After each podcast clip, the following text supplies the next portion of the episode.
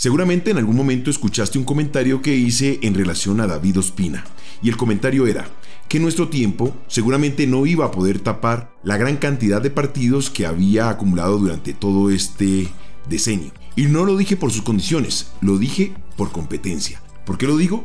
Porque en nuestra época el arquero que se enfermaba, el que daba un tipo de ventaja con relación al resto, automáticamente perdía el puesto. ¿Por qué? Porque al lado tenía uno, dos o tres de igual condición o mejores. Imagínate, Miguel Calero, René Guita, Farid Mondragón o también, en lo personal, Oscar Córdoba.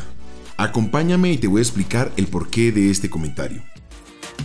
Footbox Colombia, un podcast con Oscar Córdoba, exclusivo de Footbox. Si tú me preguntas, David Ospina es uno de los mejores arqueros de toda la historia del fútbol colombiano uno de los mejores arqueros, porque no puedo desconocer el trabajo de un grande como lo fue el Caimán Sánchez, o de Pedro Antonio Zape que nos enseñó a nosotros, a los de los 90, a atajar, porque nos enamoró en ese segmento de los 70, 80, 90, un grande del arco. Lo veíamos todos los domingos cómo atajaba en el arco de la Selección Colombia y del Deportivo Cali. Ahí nos hizo crecer y enamorarnos de una posición. Pero bueno, volvamos al presente. Lo digo y te lo voy a demostrar con números. Aquí va la reseña donde te explico por qué era tan difícil que David atajara con nosotros. Te lo voy a decir así con números frontales y crudos. David Ospina tiene con la selección Colombia un número espectacular de 148 partidos. Farid Mondragón, con toda su carrera, logró 55 partidos oficiales con la selección Colombia. René Guita, 68 partidos. Miguel Carero, 55 y Oscar Córdoba, 73. Y eso que te estoy dejando por fuera a un Eduardo Niño que también compitió con nosotros para el puesto de arquero de la selección Colombia. En este orden de ideas, te das cuenta que en el rango de 10 años sumamos un número importante los cuatro arqueros, mientras que David, durante el mismo tiempo, los 10 años, ha acumulado 148 contra su próximo seguidor. Y mira el número que tiene, 15 partidos y es Camilo Vargas. Solo 15 partidos y eso que le estoy sumando 5 partidos con la sub-20. Ahora me vas a decir, David es tan bueno que ha estado en el arco de la selección durante estos 148 partidos sin haber perdido el puesto. En el caso personal y en nuestra época, el que se descuidaba perdía el puesto. Tenía arqueros en competencia como Miguel Calero en Pachuca, grande en Centroamérica. Farid Mondragón, grande en Sudamérica y en Europa con Galatasaray. René Guita, uno de los mejores arqueros del fútbol colombiano en su momento, y en lo personal, pues títulos con Boca Juniors de Argentina. Ahí te la demuestro. El que se descuidaba, el que estornudaba automáticamente iba al banco y tenía que esperar a que el otro perdiera un poco su nivel o fuera el banco o suplente en su equipo y automáticamente en la selección no tenía ningún tipo de oportunidad de volver a vestir la número uno. Ahora te voy a explicar el porqué de este podcast. En el último partido de la Copa Italia, David sale lesionado y nos enfrentamos a una seguidilla de partidos muy importantes para la clasificación de Qatar 2022. No sabemos en este momento si David llega para el partido contra Perú y luego contra Argentina.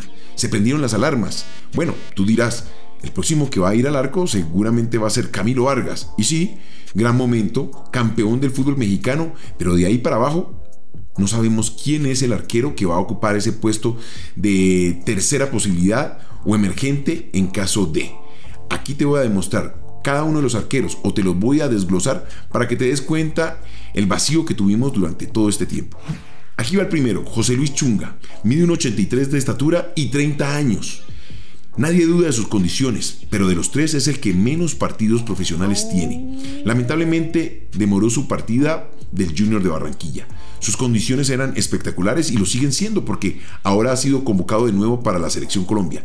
Pero lamentablemente se acomodó un tiempo tras la sombra de Viera y eso truncó un poco su desarrollo y exposición a nivel nacional e internacional. No tiene partidos con la selección Colombia. Tienes que tenerlo en cuenta. El segundo es Mosquera Marmolejo, 1,86 de estatura y 30 años de edad.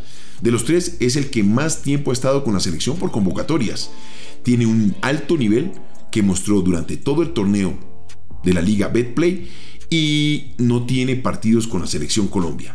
Sus características es un arquero gato de muchos reflejos, que es muy atrevido en el momento del mano a mano y sobre todo de mucha reacción. Y el tercero y último es Diego Novoa, 1,83 de estatura y 32 años. El haber estado en la Equidad, un equipo que lamentablemente durante mucho tiempo no tuvo presencia a nivel internacional y una que otra lesión, no le permitió competir de forma frontal con otros compañeros por el arco de la selección Colombia.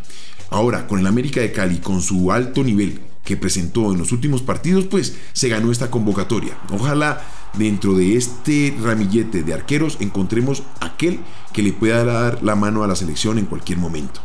Espero que este podcast te ayude a entender por qué de mi comentario en su momento y sobre todo a tener mucho cuidado y que no nos vuelva a ocurrir este vacío generacional que tenemos en este momento de los 20 a los 30 años. Te repito, me puedes encontrar aquí en Footbox Colombia en todas las plataformas, pero exclusivo de Footbox. Esto fue Footbox Colombia con Oscar Córdoba, un podcast exclusivo de Footbox.